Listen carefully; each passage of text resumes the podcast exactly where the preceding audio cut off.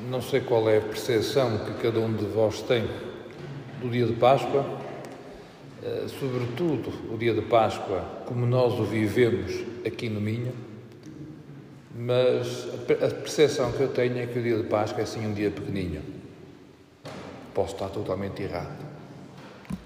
Nós, desde que inicia a Quaresma, temos uma série de, de tradições, de manifestações públicas de fé, vulgarmente chamadas procissões, temos todo um, um crescendo de atividades que nos envolve a todos, que estamos, que estamos todos mais ou menos envolvidos, mas não seja como espectadores. Chega ao domingo de Páscoa e a celebração é essencialmente familiar, ou com os amigos, que é outra forma de família também. E então vamos, de casa em casa, anunciar que Jesus ressuscitou. De uma grande multidão que somos, regressamos a pequenas células no dia de Páscoa.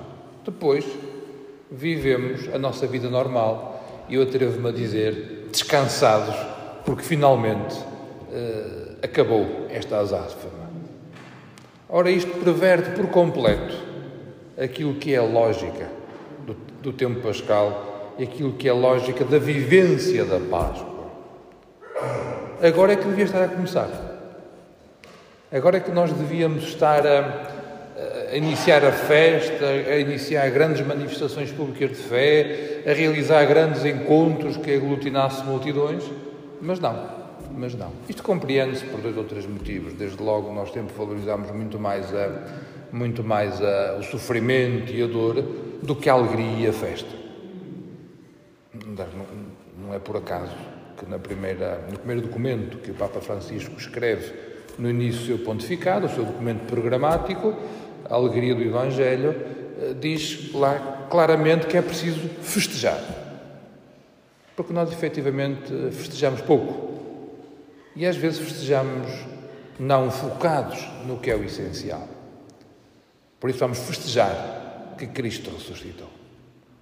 Eu encontro também uma outra razão para nós valorizarmos mais o tempo que antecede a Páscoa do que o tempo que lhe sucede. Porque no tempo que antecede a Páscoa depende essencial, depende muito de nós. Nós fazemos isto, organizamos aquilo, fazemos esta penitência, dedicamos fazer aquele, decidimos fazer aquele jejum. Nós, nós fazemos, nós organizamos, nós somos capazes de.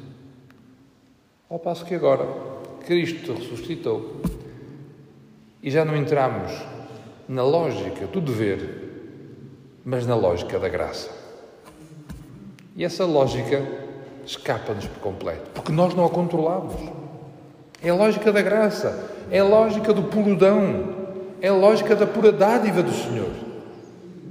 Isso não, a gente não controla, não tem aqui, digamos assim, os mecanismos para tomarmos conta da situação. E aqui está o grande desafio da Páscoa. Deixarmos que seja o Senhor a controlar e não nós.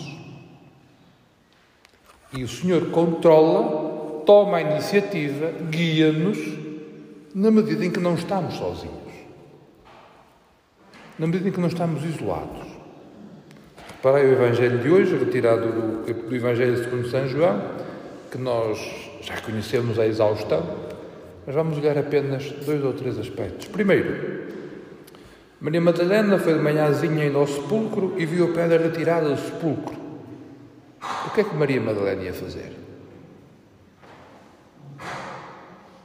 Como o Senhor tinha sido sepultado à pressa, ia de alguma forma melhorar o seu o, o, o, seu, o seu embalsamamento, sua, digamos assim, o seu preparar-se para a eternidade.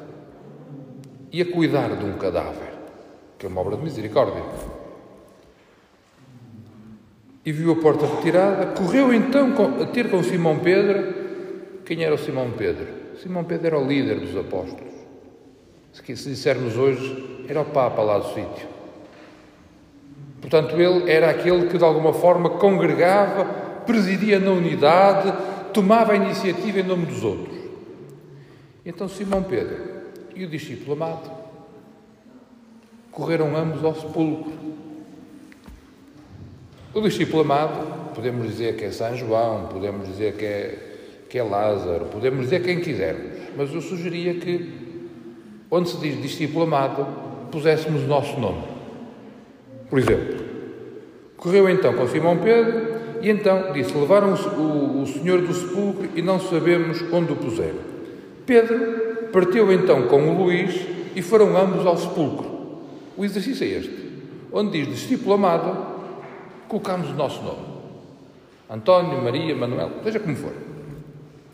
E corremos todos ao sepulcro, e então o discípulo amado, cada um de nós, olhou, viu e não entrou. Pedro, que vinha a correr atrás, e aqui nota-se a diferença de idades, né? quem é novo corre depressa, quem é mais maduro na idade custa mais um bocado, mas Pedro lá chegou, entrou no sepulcro, viu as ligaduras no chão e o sudário que tinha estado sobre a cabeça de Jesus. Viu e acreditou. Reparei coisa bonita. O primeiro tinha visto exatamente a mesma coisa, mas não entrou. Pedro, ou seja, a comunidade, entra, ou seja, entra a tomar parte da paixão, morte e ressurreição do Senhor, e então os mesmos sinais, que para um não significavam nada e para outro significaram tudo, viu e acreditou. E depois da comunidade em Pedro ter acreditado, é que o discípulo amado, cada um de nós, também acreditou. O mecanismo é exatamente este. Não estar concentrado nas nossas capacidades, nas nossas. naquela ideia de que se eu conseguir acreditar, se eu acreditar mesmo, o Senhor salva. Lamento desiludir-vos, ninguém acredita sozinho. Ninguém acredita sozinho. A fé em Cristo ressuscitado não é uma coisa individual, é uma coisa coletiva. Coletivo. É da comunidade. É na comunidade que surge a convicção profunda de que Cristo ressuscitou. Quem procura num, num movimento de, de, olhar, de um olhar interior, de um ensimismar-se, no meditar para encontrar Cristo ressuscitado, pode encontrar outra coisa. Não duvido mas não encontra o Cristo ressuscitado que nós, em igreja, acreditamos. A fé é algo comum, é nosso. Eu acredito na medida em que acredito na fé da igreja. Eu acredito na medida em que faço a mesma experiência dos discípulos de Cristo e os seus sucessores até hoje. Eu acredito na medida em que estou inserido numa comunidade. Posto isto, que corridas havemos de fazer hoje? Ao sepulcro, se calhar, não, já não vale, não é? Até porque é longe. Lá em Jerusalém, a gente custa um bocado. Que corrida se pode fazer hoje? Onde é que Jesus hoje está? Não vale dizer na capela e no sacrário, é? Onde é que Jesus hoje está?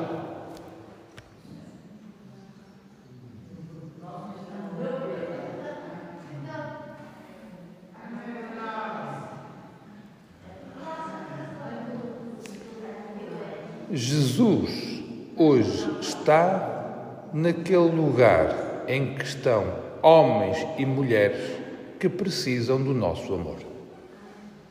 Memorizem isto, por favor. Deus está preferencialmente onde estão homens e mulheres que precisam do nosso amor.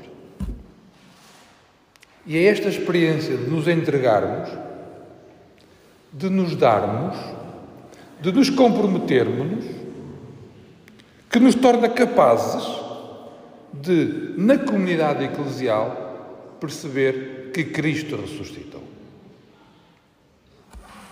E aqui está exatamente esta, esta dificuldade. É que nós gostamos muito do tempo anterior porque nós controlamos. Em bom rigor, podemos fazer muitas coisas sozinhos e se calhar até damos assim um bocado nas vistas e fazemos coisas bonitas. Agora, nós somos tudo menos protagonistas, somos destinatários. E mesmo quando nos comprometemos em favor do outro, o que fazemos tendencialmente todos os dias, fazemos-lo porque queremos fazer uma experiência de encontro com Cristo ressuscitado. E porque fazemos a experiência de Cristo ressuscitado e ela toma a primazia, nós perdemos o destaque. Nós perdemos a, aquilo que se calhar nós gostamos muito, que é pôr a nossa assinatura por baixo. Por isso, hoje, dia de Páscoa, vamos aprender com Pedro e o caminho que cada um de nós faz com ele. Ir, correr, ver, mas só entrando na vida de Cristo é que nós somos capazes de ver e acreditar.